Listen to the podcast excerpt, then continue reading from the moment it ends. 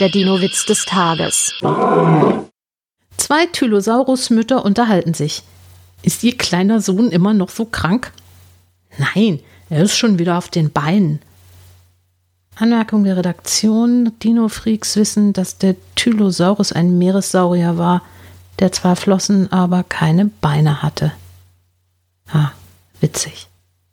Der Dino-Witz des Tages ist eine Teenager-Sex-Beichte-Produktion aus dem Jahr 2022.